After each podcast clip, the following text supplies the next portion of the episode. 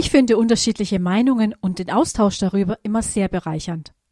Voraussetzung ist natürlich, dass alle Beteiligten willens sind, einander anzuhören. Anhören heißt zuhören, zuhören heißt wahrnehmen und wahrnehmen heißt respektieren, selbst wenn man zu keinem Konsens kommt. Aber auch das gehört dazu. Akzeptieren, dass Kompromisse geschlossen werden müssen oder man sich unterordnet unter eine Mehrheitsmeinung. Doch für mich gehört noch viel mehr dazu, zum Beispiel eine Kultur des Austausches. In einer großen Kirchengemeinde hängt dazu eine Pinnwand und ein Kasten mit farbigen Zetteln. Jeder kann seine Anregungen, seine Kritik und Fragen aufschreiben und auch anonym an die Pinnwand hängen. Ein Team aus der Gemeinde nimmt die Zettel regelmäßig ab und diskutiert die Beiträge.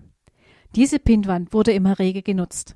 Ein anderes Beispiel sind Gemeindeversammlungen, die nicht auf Bühne und Zuschauerraum stattfinden, sondern in einem Kreis, der durchaus auch mehrere Reihen haben darf. Ein Moderator sorgt dafür, dass der Austausch nicht ausufert und die Beiträge eine erträgliche Länge haben. Zugelassen sind auch kritische Fragen und Beiträge. Diese Möglichkeit setzt jedoch voraus, dass diese Praxis eingeübt wird. Manche Menschen, vor allem stillere Naturen, tun sich schwer damit, sich offen zu äußern, vor allem wenn sie mit heftigen Reaktionen rechnen. Ich habe es mehr als einmal erlebt, dass genau deshalb wichtige Beiträge unter den Tisch fielen. Stille Zeitgenossen haben oft viel und Überraschendes zu sagen. Und was ist, wenn keine Einigkeit zustande kommt?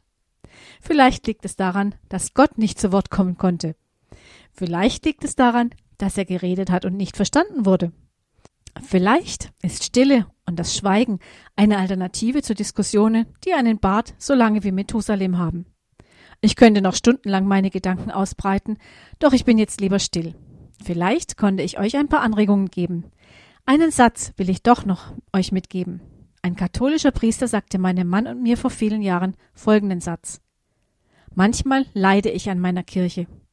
Das haben wir in vielen Jahren ebenfalls gelernt, neben den geschilderten Auseinandersetzungen. Euch Gottes reichen Segen.